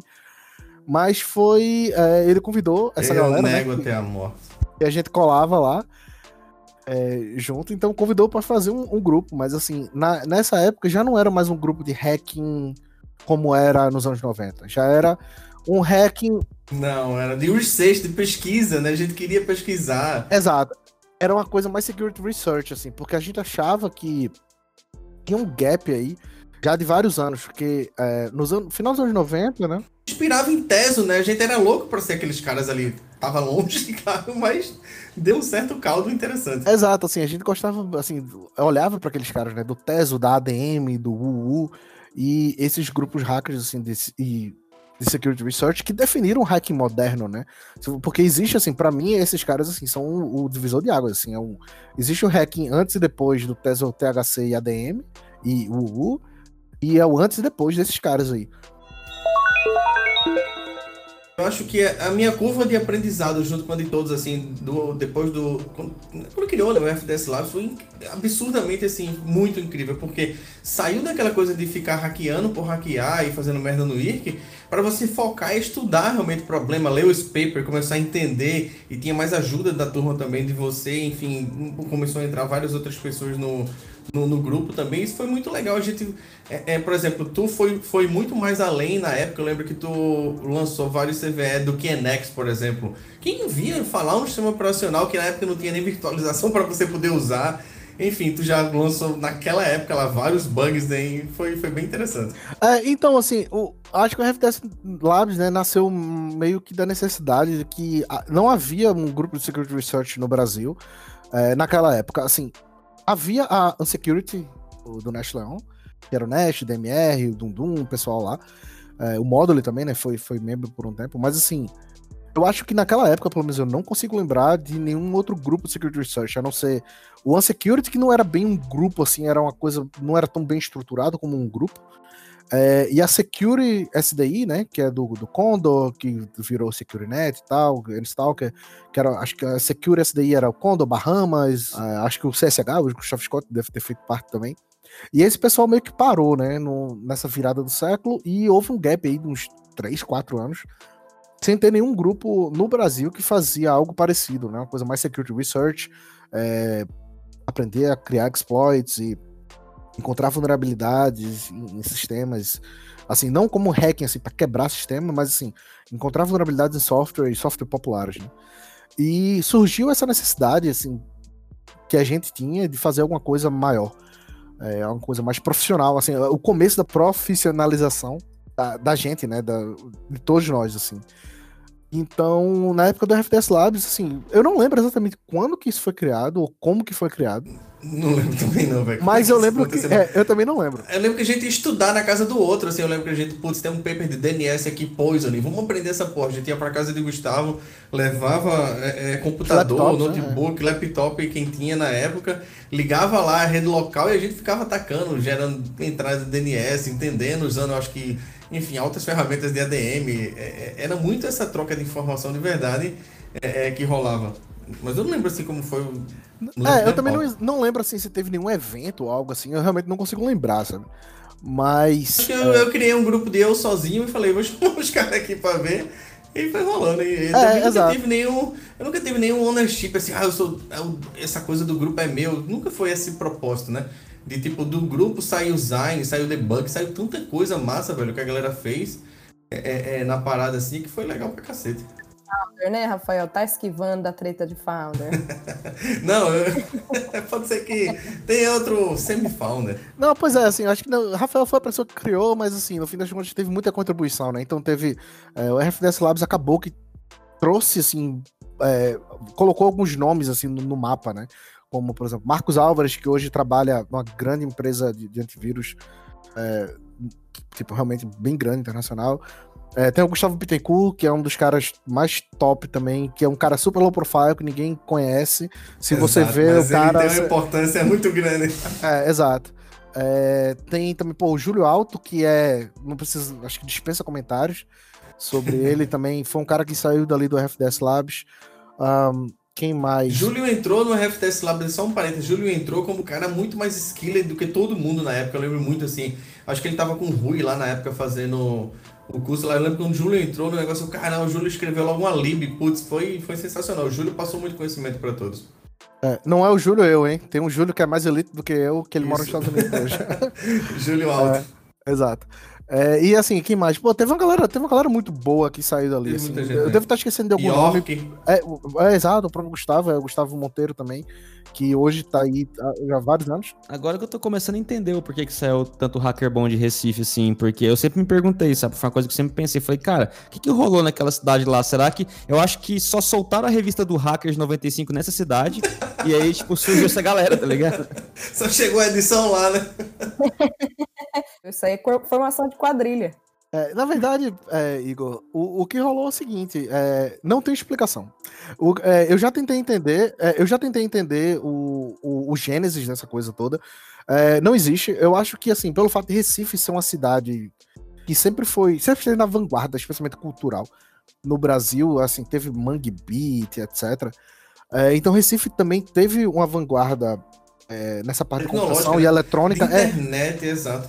Bem antes, na Irmão. verdade, pô, é, Belarmino fazia computador, aquele Exato, corisco, lá em Curisco, Recife. computador Curisco. O cara criou um computador em Recife antes que É. não existia nada ainda no Brasil. É, exato. Isso ainda, tipo, começo dos anos 80. Os caras pegavam peça de sei lá o quê. Marcos trabalhou lá depois. Como era o nome daquele cara que escrevia muito ninja, que escrevia Device Drive, a porra toda é. Rio do, é Pra- Rio do? Pragana, Rio do que, era, que Pragana. era professor da Universidade Federal. é. Puta merda, o mago de todos os códigos possíveis. Exato. Então, assim, tinha um pessoal muito bom em Recife naquela época. E, assim, Recife, na verdade, assim, é, a gente tá falando agora ah, de hacker de Recife e tal. Essa aqui é meio que uma segunda geração. Recife teve uma primeira geração de hackers ainda antes de mim, de Rafael e, e de outras pessoas. E essa galera, como que essa galera começou a hackear? Eu não faço ideia. Eu conheço alguns deles. São pessoas que já estão com seus 40 e poucos anos, já não estão mais. Muitos deles não têm mais envolvimento com sequer com computador. Mas houve uma primeira geração de hackers em Recife, ainda antes da nossa. Isso é, é a coisa mais aí. interessante. é. É, vai ter um dos caras aí que vai falar que é exatamente desse que a gente viu. Quando eu vi a primeira vez coisa sobre hacking, foi a partir desse cara. Eu falei, caramba, isso existe aqui. Tem um cara aqui na universidade que já teve esse passado aí. E isso Massa. foi muito importante, assim. Show. E, Júlio, é, cara, e, e como é que isso aí avançou, assim? É, vocês. É, surgiam as conferências que vocês criaram na época? Assim? Não, é, exato. E o, o que rolou, assim, isso já foi. Tem um gap aí também. Então deixa eu contar um, um pouco mais desse gap. O que aconteceu que, daí com a FDS Labs e tal, é, também uma, teve uma parada das zines, etc, no Brasil, já não tinha nenhuma produção, o Security Scene tinha acabado, o Clube dos Mercenários, o Front the Scene, ou sei lá o que que eles saíram criando, também aquilo tava bem parado. E a galera do FDS Lab, junto com o pessoal que ficava mais no Rio de Janeiro, que era o pessoal da Godfault, tinha acho que um pessoal de São Paulo também que, que colava junto. E a gente resolveu criar uma zine. A gente colava todo mundo no IRC. Na época eu trabalhava no César, é, com o Rafael, na verdade foi a pessoa que me indicou lá. Meu primeiro emprego, que Rodrigo Assad, salve aí pro Assad, foi meu primeiro chefe. é. Salve Assad, sempre tá envolvido. Sempre envolvido, foi o cara que colocou muita gente boa, assim, deu o primeiro emprego pra muita gente daquela época. Então trabalhava eu e o, o Gustavo Bittencourt, a gente trabalhava. Um parênteses, Assad acreditava nos esquecidos, né? Nos logos, Assad acreditava na gente. É, exato, assim, enquanto ninguém ia dar emprego pro, pra, pra molecada de 17 anos que se auto-intitulava hacker, com medo, talvez, de repercussão criminal, legal, etc. Ele foi lá e deu moral pra gente nisso aí. É, tremendo crédito aí pra ele por causa disso. É, então, aí no, no meu primeiro emprego, né, no César, que na verdade, assim, foi o pr- o primeiro emprego e, assim, o emprego dos sonhos. Tipo, eu tinha acho que 19 anos e eu fui pago pra ficar lá sentado quatro horas do dia, que era estágio, só pra estudar exploração de software e buffer overflow e esse tipo de coisa. Era só isso, assim. E o teu terminal era um Solaris. Ainda tem isso. Exato. Ainda, ainda por cima, pô, era maravilha, porque eu tinha acesso a um Solaris Spark, que era uma outra arquitetura, então eu conseguia é, tentar explorar Bufferflow também naquela outra arquitetura. É, e foi nessa época aí desse boom, né, que o pessoal todo da FRAC, pelo menos algumas pessoas essenciais da FRAC, estavam vivendo em Recife, e algumas das pessoas trabalhavam no César. O próprio Thiago trabalhou no César, que, que falou no, no podcast anterior, é, o Tibob trabalhou no César, então assim, quando eu tinha alguma dúvida sobre Buffer Overflow, eu, tipo, simplesmente andava até o final do corredor e falava com um desses caras, e o cara ia lá, sentava comigo e me explicava, sabe, como aquilo funcionava. Então, assim, aquilo ali foi, a- acho que a experiência profissional mais, assim, enriquecedora que eu tive. E aprendi muito, muito, muito. E naquela época ficava lá eu e o Gustavo. O Gustavo, na época, fazia uma pesquisa lá sobre o Wi-Fi. E, inclusive, assim, ele conseguiu replicar vários ataques de Wi-Fi que eram puramente teóricos na época, assim, uns ataques para web. Mas assim, só tinha um paper, mas não tinha implementação. E ele conseguiu implementar, fez umas coisas bem massa. Infelizmente, isso nunca foi publicado, ficou ali no nosso lab, lá do, do César. Mas assim, aquilo ali era massa porque assim, a gente tinha total liberdade de fazer o que queria e a cobrança era mínima. Então, assim, a gente conseguiu, por exemplo, eh, lançar, fazer muita coisa dali. Então, vários CVEs, e eu consegui naquela época, era tudo daquele tempo ocioso, assim, ócio- daquele ócio criativo que, que tínhamos lá. E também, assim, a gente tinha muito mais tempo, assim, precisávamos ficar somente quatro horas no E trabalho. outra, salve o professor Silvio Meira que autorizou essa loucura, hein? Sim, exato. O Silvio. Meira é, foi, Silvio Meira foi a pessoa que pagou tudo isso. Obrigadão aí, Silvio. Veja aí que rendeu bons frutos. Vou mandar isso É. Rendeu. pra ele, com certeza. Re- rendeu, rendeu bastante. Não, se- é, inclusive, eu acho que na época é, saiu um dos CVEs que tinha conseguido, saiu na mídia, assim, acho que. Uma, tipo, uma coisa tipo assim. É, Network World, assim, alguma coisa dessas ZDNet, uma parada dessa, assim. E isso mostraram pra Silvio Meira. E Silvio meio que falou, porra, tipo, deu fruto aí esse negócio do, de investir nesses Deep Underground Hackers, era o nome do grupo que ele criou lá dentro, né? Ai, ai, que história. E ali a gente tinha esse tempo todo livre, né? Então, o que, é que a gente fez? A gente acabou criou a Debug Magazine. E saiu dali. E a Debug, assim, boa parte dos contribuidores, especialmente os contribuidores iniciais, eram pessoas de Recife. Inclusive o designer também que ajudou, que era o Vinícius, aquele logo, etc. Uma coisa bem original que foi feita com, com o designer lá de Recife também. Tudo pro bono, óbvio, que não tinha dinheiro na, naquele negócio. Todo mundo com 16, 17 anos, 18, 19, sei lá, ganhando bolsa CNPq pra. Então, assim, o dinheiro só dava pra passagem de ônibus mesmo, pra ir lá e se divertir. Não era trabalho, era diversão. E daí, é, quando acabou a bolsa, a gente lançou debug, etc. Então foi outro marco também. Pelo menos eu gosto de achar é, que, que é um marco no, na, na cena hacker também no Brasil, naquela época, né? Que foram acho que três edições comigo como editor-chefe. E eu acho que teve mais uma outra que ficou com mais outra pessoa. Não tô lembrado exatamente com que foi. Acho que o pessoal foi a turma da, da Code Fault, não foi como era é, É, Barros, é, é, pegou? exato, com, com Barros, com Hash, com DX. Então, assim, a gente foi, a- foi criado junto, né? Foi criado junto e depois passou por outra galera, que eu não tô exatamente. Acho que foi com Tótipos, acho que foi ele que ficou com, com, a, com a editoria depois. Ah, e depois, infelizmente, o debug acabou. O pessoal depois teve uma, uma tentativa de revival disso aí, mas não, não foi muito pra frente, infelizmente. E daí eu fui trabalhar ah, na Tempest. Passei um, um certo tempo na Tempest. Mas depois, assim, era ou ir pra Tempest ou ir pra universidade. Eu escolhi ir pra universidade. É, não sei até hoje se foi uma decisão acertada da minha vida ou não. Mas lá, assim, conheci muita gente boa e muita gente com quem eu tenho um contato até hoje e um tremendo apreço também e admiração. Quanto, por exemplo, trabalhar lá com o Rafael. E daí eu fui, fiquei um tempão na universidade. Tive, assim, um período bem ruim da minha vida. Que foi, acho, um dos piores anos da minha vida, na verdade, foram na universidade. A universidade, pra mim, não serviu de muita coisa, a não ser conhecer ótimas pessoas. Pessoas, Mas, né? é, mas aprendizado e tal não, não, não deu muito certo. E assim, eu nunca me formei é, no fim das contas. Isso que é uma, que é uma história assim. Daí tive também uma chance de trabalhar. Trabalhei com o Domingo Montanaro, também que foi. É sua chance de explicar essa história agora do formou mestrado. É, exato, eu vou explicar isso aí. Daí, na época, eu tava trabalhando com o Domingo Montanaro na Insight Partners. O Montanaro também é uma pessoa maravilhosa que me deu essa oportunidade de trabalhar junto com ele e com o Júlio Alto. Então, trabalhei e com o Ro- Ronaldo Vasconcelos. também. Salve, monta. Pensando que vai fugir, não vai fugir, não, hein? Marcar a É. Não, o, agenda seu nome, aqui. o seu nome tá citado aqui, Fimonta. É, então, é, trabalhei aí com, com esse pessoal estelar, com, com o Montanaro, o Júlio Alto, o Ronaldo Vasconcelos. E foi uma experiência massa também, trabalhar com Threat Intelligence be- before it was cool, bem antes de todo mundo fazer Threat Intelligence, já fazia isso é, aí no Brasil, especialmente com, na América Latina no geral. E teve essa oportunidade de ir mudar para Inglaterra, de fazer mestrado, muito embora eu não tinha graduação. E eu simplesmente apliquei pro mestrado. É, eu sei que na Europa. Conta como foi esse hacking life aí, que ninguém entendeu na época e tu conseguiu. É, exato, um- foi um hack, foi o maior hack da minha vida, na verdade. Foi ter Você, conseguido você mestrado. foi sensacional, isso aí foi puta merda. É, foi o maior hack da minha vida. Foi ter conseguido o mestrado sem ter a graduação. né? E o que rolou. Pra você ter uma ideia, o que eu entendi é que na época você conseguiu várias cartas de recomendação que valeu muito mais do que a porra de uma graduação. Foi exatamente isso. É, eu tive cartas de recomendação de ex-chefes.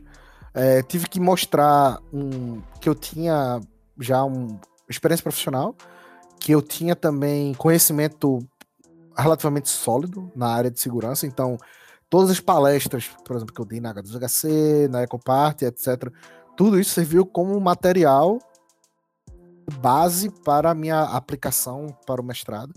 E eles me deram uma oferta incondicional, que era o nome que, que, que, que falavam isso aí, para ir fazer mestrado na Royal Holloway, na Universidade de Londres, que é o primeiro, foi o primeiro mestrado do- focado em segurança da informação da Europa. Então foi uma experiência extremamente assim. Caramba, tu pegou a primeira turma, foi, Júlio? Não, o mestrado já existia há muitos Já anos. existia- Entendi, já, entendi. já existe desde o começo dos anos 90. Mas é, é foi o primeiro mestrado. Assim, é um mestrado que ele é acreditado pelo GCHQ, né, que é a inteligência britânica, etc. É, que é engraçado, que ficava lá GCHQ, MI5, os caras ficavam mandando panfleto lá para recrutar o pessoal o tempo todo. É, e estudei lá, fiz um mestrado. E também, assim, do ponto de vista acadêmico, não foi lá tão proveitoso para mim.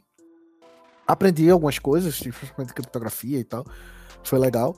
Mas, sobretudo, é, as pessoas que eu conheci lá foram as mais importantes. Assim. Conheci muita gente que hoje em dia tá aí despontando na, na indústria. É, muita gente que me ajudou bastante também ao, ao longo da carreira. E fui trabalhar, na época, assim que eu terminei o, o mestrado, fui trabalhar na NGS. Pra quem não conhece, a NGS é a empresa do David Litchfield e do Mark Litchfield, né? Um dos ah, são alguns fundadores da empresa. E foi na transição que virou NCC Group e tal, foi na época que eu fui trabalhar lá. E, assim, era, era coisa de outro mundo, porque tipo, naquela época a aquisição ainda, ainda tava. Tu já foi morar em Londres, exatamente, teve aquisição de empresa, tu já teve acesso a outras paradas. Exato, não, é outra, era outro paradigma, assim. Eu tava lá, é, morando em Londres, tinha acabado de terminar a universidade e falei, vou procurar um emprego. E, assim, eu terminei a faculdade na sexta, quando foi é, sábado, domingo, eu tava comemorando que tinha acabado a faculdade. Segunda-feira eu falei, pô, acho que eu vou dar uma mexida no meu CV. Mandei na terça-feira, me chamaram pra uma entrevista já na quarta. E daí eu, pô, eu tenho que comprar terno e tal, porque tipo, na Inglaterra tudo é muito formal, né? Aí eu fui no o equivalente a C&A de lá, assim, comprei um terno bem grandão, tipo, tô estranho. Fui pra entrevista. A pessoa que tava me entrevistando do outro lado era o Sharif Hamad, é um cara que ninguém conhece, mas é o cara que simplesmente inventou o Time Based SQL Injection. Era o cara que tava me entrevistando. Aí o meu irmão. Caramba! é, aí eu tava lá, tipo, tá, aí assim, acabou a entrevista e tal. No mesmo dia, os caras já mandaram mensagem e falou, velho, gostamos de você, vamos fazer uma proposta. E fui trabalhar lá com os caras. E quando eu chego lá, assim, tipo, na época que eu, no comecinho, é, tinham grandes e grandes nomes trabalhando lá. Por exemplo, eu trabalhei em, em projeto junto com Chris Henley. Chris Henley é um dos coautores do Coders Handbook, tá ligado? Que é um livro que, pô, todo mundo que aprendeu... Coders. Acho que é o principal, né, dos coautores. É, que aprendeu Exploitation, aprendeu nesse, nesse livro. É, um cara com quem também eu trabalhei e, porra, tirava dúvida de aplicação, pentest de aplicação web, Marcos Pinto, que é o cara que escreveu o Web Application Hackers Handbook.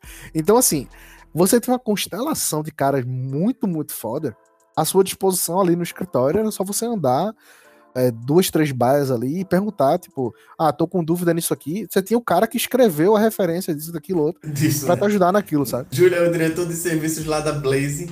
Então, assim, o cara empreendeu, fez toda coisa, mas, assim, nesse momento aí, foi um dos, mais, dos momentos mais que você aprendeu em relação a pentest, segurança da informação, com certeza. Com certeza, foi, foi a, a, a curva de aprendizado mais íngreme que Monstra, eu tive. né? Foi, foi lá. Foi, passei quase dois anos. Daí veio a tua capacidade de escrever relatório. Pra quem não sabe, Júlio escreve um relatório de pentest como ninguém. Então, foi aí que tu sintetizou tudo. É, não, assim, é, exato, aprendi lá na porrada com, com o pessoal, mas assim, porque ah, o nível era muito alto, né? Então, assim, como falei, trabalhava com uma galera muito top. E os clientes da, da NCC Group, assim, não, óbvio, não vou citar nenhum cliente aqui, mas era um cliente muito top, assim, cliente, tipo, assim, é realmente coisa de, coisa nível global. Então, esses caras não vão aceitar qualquer relatório de pentest vagabundo. Então, era, era, era, assim, aprendi muito mesmo em, em aprendizado ali de escrita, etc. A escola foi Ah, boa, né? Não, foi uma grande escola. Daí eu fui depois para MWR InfoSecurity, que foi, acho que talvez a empresa com que eu trabalhei é, com a equipe mais jovem, mais motivada e mais fodástica do ponto de vista de security research. Ah, trabalhei com uns caras fantásticos lá, tipo Hacker Fantastic do Twitter, que é um cara bem famoso. É, também trabalhei com ele, trabalhei com o Neil Sommer, que é um cara que já ganhou ponto on infinitas vezes. Ah, e com vários, vários, vários outros caras muito fodas. Ah, só que eu saí muito rápido da MWR, eu percebi que, na verdade, a MWR, apesar de ser um lugar muito legal, assim, para quem tá começando na carreira, é, não tinha muito desenvolvimento de carreira, assim, tinha muito cara muito foda lá, que ficou como júnior, assim, ficou assim, subavaliado por muito tempo. E era um pessoal que, pô, muito top, que ficava lá, tipo, 3, 4, 5 anos como júnior, ganhando pouco e tal. Então eu percebi isso muito rápido, que, assim, rolava muito essa exploração. É, eles vendiam muito essa imagem que era cool, e realmente era. Mas, assim, pra tu atrair um fora. talento novo, pagar pouco, sabe? Daí eu pulei fora, muito embora, assim, eu sou muito grato à MWA pela oportunidade, ter conhecido também um pessoal muito massa e ter trabalhado em projetos super interessantes. Meu primeiro projeto lá foi um projeto muito massa. Ah, ainda lembro do projeto, foi, foi super legal. Mas assim, rolava uma exploração é, do staff, assim, do pessoal novo e tal, que, que eu não, não concordava muito com isso, assim. Parecia muito assim, esses Big Four, sabe? Assim, que contrata um pessoal novo e, tipo, tira o couro deles, assim, paga super pouco e mantém o cara como júnior até ele ou ser forte o suficiente para ficar vários anos subir na carreira, ou simplesmente tocar o foda-se e ir embora para outra empresa. Daí foi quando eu mudei para Austrália. ah, mu- trabalhei na Austrália na pior empresa que eu poderia ter trabalhado na vida. Ah, foi assim, um passo. dez passos atrás na minha carreira profissional. Mas assim, foi um aprendizado também, um aprendizado de onde não trabalhar, assim, nunca mais eu trabalho em nenhuma empresa onde é, a diretoria e CEO, etc., não tem um background técnico, jamais eu fa- faço isso novamente na minha vida. Ah, e não recomendo pra ninguém, fica aí dica pra galera que tá procurando emprego na área de segurança e tal. Se você for no site da empresa, não tiver uma chefe PGP, ou se os donos forem gente de business, ou pior, policial, que era no caso desse cara, não vá. Fuja, porque Concordo. fuja, que não faz sentido trabalhar para empresa que diretoria ou pessoal mais C-level e gerência não tem background técnico, significa que esse pessoal só tá pensando em grana e tá pouco se fudendo para excelência técnica e daquilo que vai ser entregue. Então, assim, foi uma experiência de vida muito massa. Morei em Melbourne, melhor cidade do mundo. Uma cena hacker super vibrante também. A, a cidade que saiu Julian Assange, saiu toda aquela ha- cena hacker australiana do pessoal The Realm, etc. A RuxCon acontecia lá. Então, assim, tem um pessoal muito massa, um pessoal muito amigo com quem tenho bastante contato. Todos os brasileiros que foram para lá, Joaquim Espinhara, eh, o Márcio Pimpão, o Ulisses, uma galera também super foda que foi morar lá, foi atraído pelo. Pelo, pelo, bem, morar na Austrália tá um sonho para todo mundo. Mas assim, a Austrália, apesar de ser um lugar muito massa, tem a pior, o pior mercado de segurança que eu já vi na vida, assim. É, é muito zoado, muito, muito zoado. É, e depois de ter morado esse tempo lá, né? Quase dois anos que eu vivi lá. Queria voltar pra Europa. Você foi gostava- exercer sua vida de playboy europeu novamente. Exato, eu queria, queria voltar ao estilo de vida que eu tinha aqui na, na, na Europa, né? Quando eu morava na Inglaterra. Só que eu não queria viver na Inglaterra de novo. Até porque quando eu tava lá, já tava toda a história de Brexit, etc. E acabou que saiu mesmo, né? No fim das contas, levou um tempo, mas, mas isso aconteceu. Ah, e eu falei com o Everson, né? O Everson Guimarães, o Crash, que organiza o B-Hack. Eh, eu falei com ele, e aí, velho, tipo, eu já conhecia a Polônia, Cracóvia, tinha amigos aqui.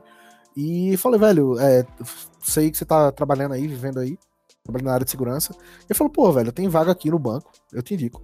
E daí eu falei, porra, uma ótima experiência, sair um pouco da área de consultoria e trabalhar internamente com segurança.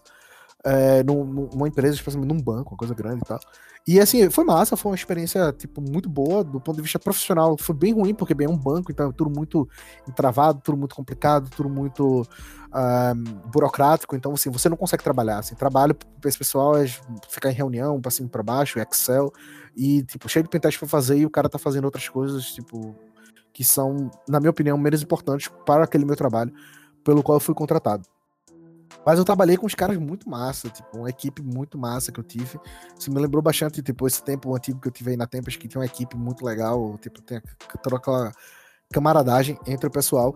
E o melhor de tudo, como eu era de equipe interna, eu recebia muito pen- eh, relatório de pentest de empresas, empresas várias, várias empresas grandes por aí. Tive a oportunidade de ver esses relatórios, eh, alguns muito bons e outros extremamente bosta, assim, tipo, especialmente Big Four, muito ruim relatórios e tal. Ah, então, assim, analisava tudo isso aí, aprendi bastante também.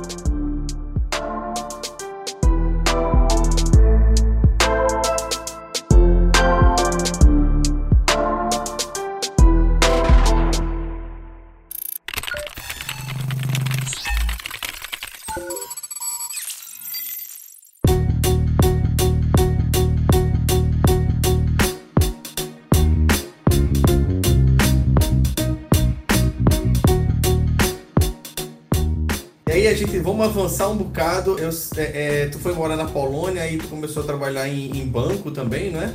Sim, exato. Eu trabalhei em um banco eh, por, por um tempo na Polônia. Eh, uma empresa, na verdade, chamada Epon Systems, que ela, ela me subcontratou para o banco. eh, e foi, foi super legal eh, essa, essa experiência que eu tive lá. Mas, assim, trabalhar em banco é uma coisa bem, meio burocrática e tal. não- Mas foi interessante trabalhar no- numa equipe interna de segurança, ver como as coisas funcionam de dentro. E aí veio empreender. Eu quero saber essa história aí. Como foi essa coisa de empreender que vocês. Você, você é um dos fundadores da Blaze Security, então. Como foi que tu pulou para esse ramo de empreender que já faz anos aí?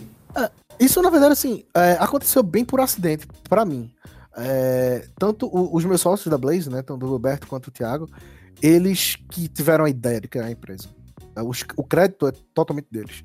É, na criação da empresa, ah, eles, basicamente, assim, tinham alguns projetos freelance e tal, que eles queriam organizar e fazer isso através de um, um nome, né, com uma coisa de empresa. É, a gente trabalha, eles trabalhavam muito para uma empresa na África do Sul, fazendo subcontrato e tal. E daí eles me deram um ping e falou, velho, a gente tá querendo abrir uma empresa. Segurança, o que é que tu acha? Falei, pô, tipo, uma boa ideia e tal, não sei o quê. E me convidaram pra fazer parte.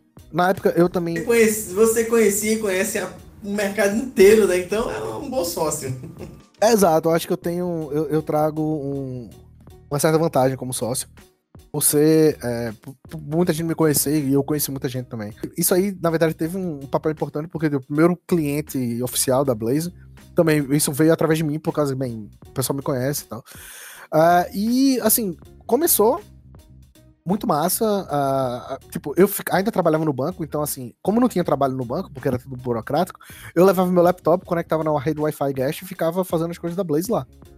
E, pelo menos, assim, a minha parte, né? O pessoal saiu dos empregos que tinham é, e e, foram bem na raça mesmo com a empresa. E eu ainda tinha também questão de visto, etc. Então, assim, não podia simplesmente sair do meu emprego aqui, senão eu tinha que ir embora daqui da Polônia. Aí, o que aconteceu assim, eu fiquei mais part-time no começo, primeiros, primeiro ano e pouco. E assim, a gente foi conseguindo alguns clientes maiores e maiores e, e conseguindo mais contratos e tal. Até no momento que já não fazia mais sentido nenhum né, manter, tipo, uma vida de noite e outra de manhã, sabe?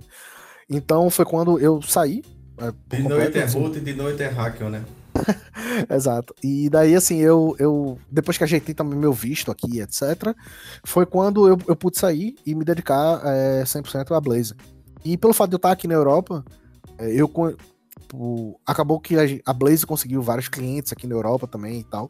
E isso é, ajudou bastante, assim, ter essas duas operações. E daí, um dos sócios, o Roberto, mudou para Portugal, e foi quando começou uma operação realmente mais profissional é, aqui, em- aqui na Europa. E a operação do Brasil foi a, opera- a primeira da, da operação que, que já tínhamos. E assim, cara, esse negócio de empreender é bem, assim, tem várias, tem vários ups and downs, assim, nessa história toda. É, especialmente esse pessoal de coach e tal, que gosta de, de ficar falando, ah, seja você seu próprio é, patrão e não sei o quê.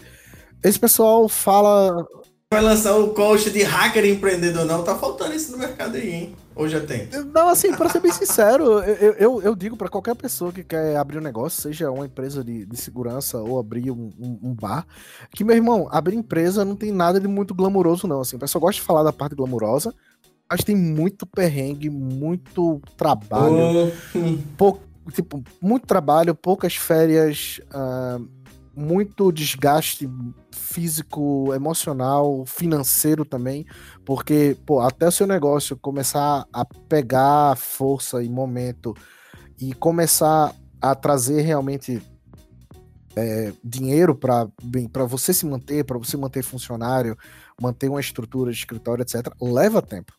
Então, assim, não é aquela coisa, ah, vou abrir uma empresa e tipo, e vou ficar rico. Meu irmão, isso aí é papo que coach vende, mas assim, não é a verdade, não. Nenhum coach desses aí nunca abriu empresa e nunca teve empresa para saber a quantidade de perrengue que, que você passa até o negócio dar certo. Mas assim, com muita insistência e, e muito, muito choro, muito suor também. é, acabou que começou a dar fruto, né? E começou a crescer e crescer. É, e hoje estamos numa posição bem, bem decente assim, no mercado, tanto no Brasil quanto na Europa. Assim, já muita gente aqui na Europa é, já, já, já nos conhece, o que, o que é ótimo, assim, o trabalho que a gente tem feito. É, e assim, eu acho que, tipo, empreender é, é massa, mas não é para qualquer um, não, saca? É uma Boa. coisa que eu não sabia que eu, que eu era capaz de fazer. Mas assim, também não faria sozinho. Não faria Claro. é, sem o apoio dos meus sócios que. E, e também do staff, que é maravilhoso. Mas, é, sobretudo dos sócios que estão ali tipo, na linha de frente, tipo, 10, 12 horas na frente do computador por dia também.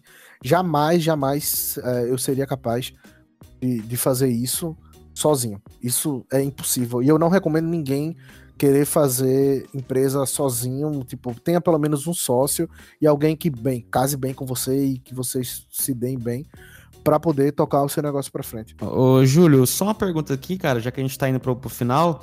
Cara, que dicas que você daria para as pessoas que querem começar na área de segurança hoje, ou com hack, enfim? Cara, eu acho que é, tem muito material hoje em dia, tem muita, muita coisa. Então, tem, pô, Pentester Lab, Hack the Box, é, grupo de CTF, tem muita coisa para você aprender, muita, muita coisa. Vai atrás desses recursos, se dedica, põe teu tempo naquilo ali. Ah, mas assim, não, não pode esquecer de algumas coisas, não pode esquecer, óbvio, falar bem inglês, sobretudo se você quiser é, almejar uma carreira fora do Brasil. É, isso é necessário. E não é assim, falar inglês, ah, eu falo inglês. Tipo, aquela coisa, currículo látis, né? Que o cara põe ah, inglês fluente, mas, tipo, o cara não fala. Tipo, você tem que estar realmente De preparado. onde tu rai, de onde tu rei, não rola não, né? É, não pode ser João Santana, não vai dar certo, velho. É, isso você vai acabar, na verdade, se queimando com o mercado, se queimando com o recrutador, etc. Não, não é legal. Aprenda bem inglês, mantenha aí um, um conhecimento sólido, ganhe um conhecimento sólido com plataformas, com bug bounty, etc. Uma coisa que, pelo menos eu, como, como alguém que contrata pessoas hoje em dia, me chama muita atenção quando eu vejo alguém que tem um blog pessoal ou um GitHub, alguma coisa assim, colocando, seja write-up de CTF, seja explicando alguma técnica, assim, mas algo bem explicado, bem escrito, bem, bem elaborado. Isso me chama atenção na hora. E não vou dizer fuja de certificações, eu acho que algumas valem muito a pena, o SCP é uma delas, mas assim, esse pessoal que gosta de se encher de certificação, tem CH, Security Plus, e um monte de certificação dessas que tem pouco valor, é, eu acho que é um pessoal que, assim, eu não recomendo para quem tá começando na carreira. Assim, foque em algumas certificações de re- responsa e foque em aprender, em criar esse conhecimento. E o resto, bem, é, o resto eu acho que você consegue desenrolar sozinho. Ah, especialmente para aqueles que querem ser pentest e tal, é, eu acho que uma coisa que é importante frisar é que essa história de, tipo, Mr. Robot, o cara vai lá, eu sou pentester, meu trabalho é ir lá quebrar é, a aplicação, quebrar um- uma infraestrutura e pegar a root shell e ir embora. Meu irmão, você tem que se lembrar que isso aqui é consultoria. No fim das contas, alguém vai precisar ler um relatório bem escrito e bonito, bem apresentado, porque não adianta se você pegou shell e etc, e se você não consegue explicar aquilo de uma forma para demonstrar o impacto e ilustrar o risco, tipo, não valeu de nada aquele trabalho bonito que você fez, no fim das contas. Uma outra coisa também, novamente, essa consultoria, ou seja, é importante saber conversar bem, saber se apresentar bem, saber explicar bem, especialmente para audiências e públicos menos técnicos, como um gerente, às vezes, que não tem um background muito técnico e tal. Então, assim, ser pentester não é simplesmente ir lá e quebrar tudo e ir embora. Até talvez seja, assim, aquela coisa, ficar no porão, hackeando e tal, mas assim, você não vai jamais evoluir na carreira se você acha que você tá aqui só para quebrar coisa e não ter esses skill sets aí, soft skills, é, que vão te complementar e te levar a um outro patamar mesmo de subir, virar um consultor sênior, um consultor principal, ou até mesmo um gerente de consultoria. Massa, velho.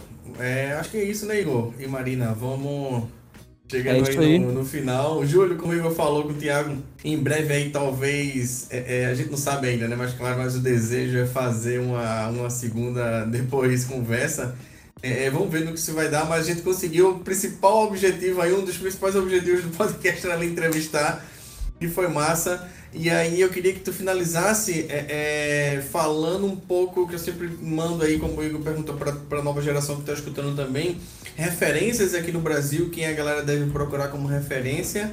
É, é, e manda uma mensagem geral aí, quem tu queria, gostaria de ver aqui para dar essa estiga aí, para essa estiga, né, palavra pernambucana, dessa estiga, essa, essa vontade da, dos old hackers, os coroas aparecerem aqui no podcast. Um, tem muita coisa legal com bug bounty acontecendo no Brasil, especialmente o Manuel, né, lá do que, que, que faz muito bug bounty, etc. O Manuel é um cara que tem feito bastante live e, e é um cara que tem um conhecimento extremamente absurdo. Óbvio que os eventos do Brasil, o H2HC, que virou um evento hoje, tipo, nível mundial de segurança, são eventos que valem super a pena participar.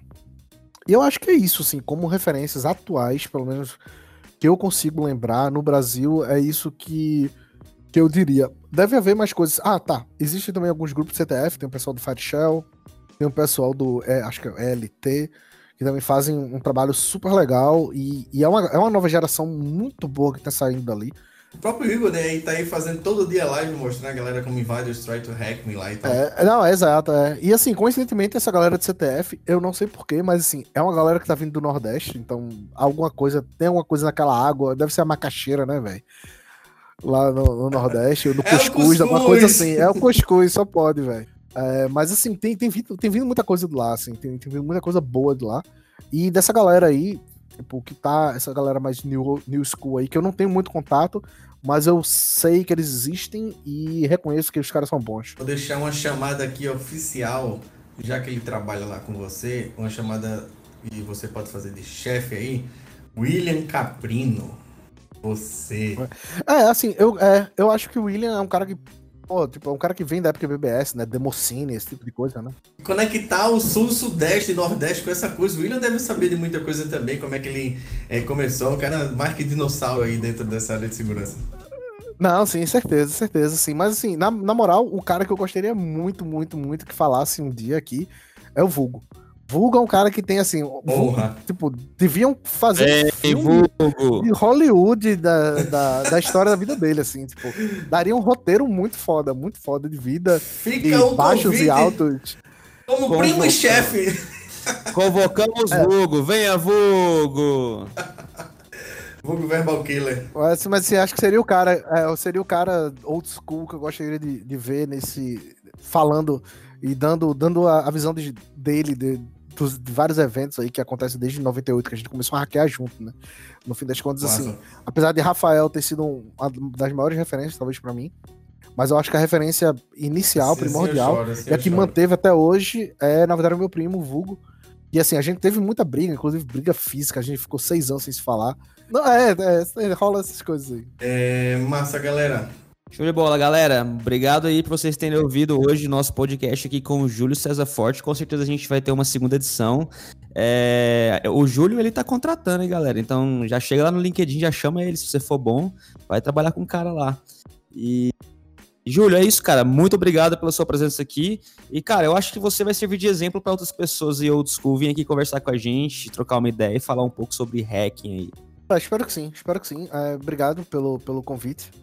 E bem, espero que isso abra portas aí para um pessoal mais antigo aí também resolver sair da caverna e falar. Exato, a ideia é essa mesmo. A gente chega aqui, contar essas histórias, dar uma, uma- várias risadas aí, isso fica público para todo mundo se inspirar também e saber de, de como aconteceu aqui no Brasil. Um pedaço, né? Porque são vários e vários pontos aí que, que isso foi surgindo. Beleza? Valeu, obrigado. Show de bola. É, valeu, galera. Obrigada por ter participado de mais um podcast. A gente já tem aí mais uns, pelo menos uns 15 nomes.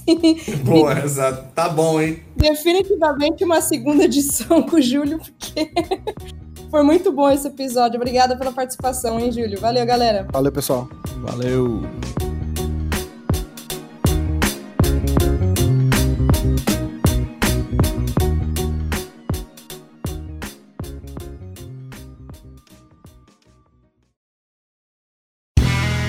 Este podcast foi editado por Play Áudios.